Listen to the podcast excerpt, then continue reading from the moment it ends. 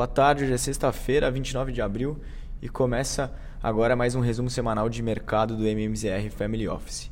É, essa semana teve um viés mais negativo e os temas mais relevantes que movimentaram os mercados globais foram o pessimismo envolvendo a guerra no leste europeu, a alta inflação americana e o lockdown na China. Nos Estados Unidos, as bolsas oscilaram entre o campo positivo e negativo ao longo dessa semana, mas caíram fortemente nessa sexta-feira. O Dow Jones apresentou queda semanal de 2,47%, enquanto o S&P recuou 3,27% aos 4.131 pontos, e o Nasdaq teve uma queda ainda mais expressiva de 4% e acumulou em abril uma perda de 13,26%, que é a maior para esse índice desde a crise de 2008. Tivemos ao longo da semana a divulgação de balanços de diversas empresas que fizeram preço nos índices. É, a principal dela talvez tenha sido é, a Amazon, que divulgou é, prejuízo de 3,84 bilhões de dólares no primeiro TRI desse ano, pressionado pelo aumento de custos logísticos. Outra notícia importante do mundo corporativo foi a compra do Twitter pelo dono da Tesla, Elon Musk. É, ele deve fechar o capital da companhia e para arrecadar fundos para isso hoje vendeu cerca de 4 bilhões de dólares em ações da Tesla. De dados macroeconômicos relevantes, o PIB americano do primeiro tri surpreendeu, caindo a uma taxa anualizada de 1,4%, é, resultado que preocupou bastante os agentes de mercado, tendo em vista que se projetava é, para esse indicador uma leitura de alta de 1% no período. Outro fator que trouxe um viés pessimista foi a divulgação hoje do PCI, que mostrou uma aceleração de 6,6% em março na inflação, acima do que era previsto de, que era a previsão de 6,4%. Por outro lado, o núcleo do indicador, que é aquele que exclui a variação de itens como energia e alimentos mais voláteis, desacelerou e foi para 5,2%. A curva do Treasury abriu bastante nesse mês, o yield da T-Note de 10 anos escalou de 2,34% para 2,92%. E é importante monitorar na semana que vem o impacto da decisão do Comitê de Política Monetária acerca dos juros. A expectativa é de uma alta de 0,5% na taxa americana.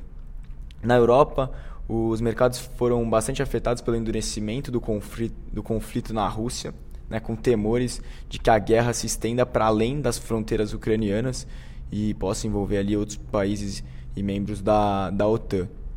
A semana também foi marcada por dados econômicos mais pessimistas para a zona do euro. O PIB da região subiu 0,2 no primeiro tri, enquanto o índice de preços ao consumidor, o CPI, avançou 7,5% em abril. Apesar do noticiário ruim, tivemos alguns resultados corporativos que trouxeram aí mais otimismo, como é o caso da AstraZeneca, que reportou receitas acima das expectativas e subiu 1,2% no dia. É, no acumulado de abril, o estoque 600 acaba fechando aí em queda de 1,73%. Na China, as bolsas seguem pressionadas pelo, pelo prolongamento do lockdown no país. Por outro lado, hoje a reunião das lideranças do Partido Comunista da China prometeu esforços adicionais aí para impulsionar o crescimento econômico e conter o atual surto da Covid. E isso ajudou a aliviar a queda no Xangai Composto, que fechou essa semana em menos 1,29. Vindo agora para o Brasil, eh, a Bolsa Brasileira chegou a descolar do exterior e apresentava certa recuperação no início do dia, puxado por essa reunião na China, mas acabou invertendo no fim do dia com a piora do S&P. Com isso, o Ibovespa chegou à quarta semana consecutiva de queda, acumulando perdas de 2,88% no período e encerrando aos 107.876 pontos. Em abril, a queda foi de 10,1%, essa que é a maior é, desde março de 2020, ali no auge da pandemia. No, na quarta-feira, o IPCA 15 de abril veio novamente alto, subindo 1,73% e rompendo o patamar de 12% no acumulado de 12 meses, né, algo que não se via desde 2003. O IGPM de abril avançou 1,41%, uma desaceleração em relação ao mês anterior, quando atingiu 1,74%, e a queda se concentrou nos preços ao atacado, com destaque para a deflação da soja, do milho, café e do minério de ferro.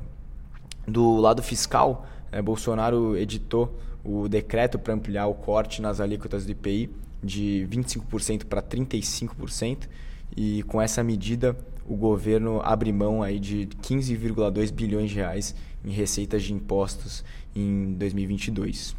No cenário de juros, o mercado já começa a se preparar para a decisão do Copom na semana que vem.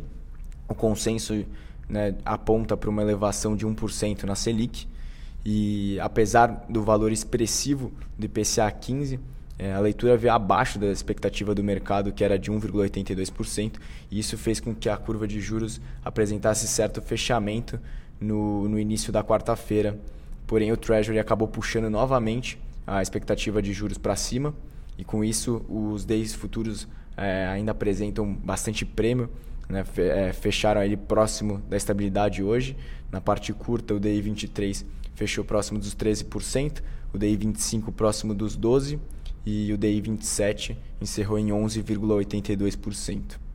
Por fim, na parte de câmbio, tivemos um início de semana com alta expressiva do dólar, voltando ao patamar de R$ reais diante do, do tom mais hawkish do, dos membros do Federal Reserve, né, em meio à escalada de inflação e devido aos lockdowns na China. E os informes diários da B3 sobre fluxo de capital estrangeiro indicavam ali uma saída de 2,5 bilhões de reais na última terça-feira. Né? Foi um dia em que o Ibovespa caiu ali 2,23% e essa foi a maior queda, né? a maior saída de recursos estrangeiros é, em um dia é, até agora nesse ano. Mas nos últimos dias esse movimento acabou arrefecendo um pouco e no fim da semana a moeda americana acabou cotada a R$ 4,94, ainda assim com uma alta expressiva na semana de 2,84%. Esses foram os principais destaques e eu desejo a todos um ótimo final de semana.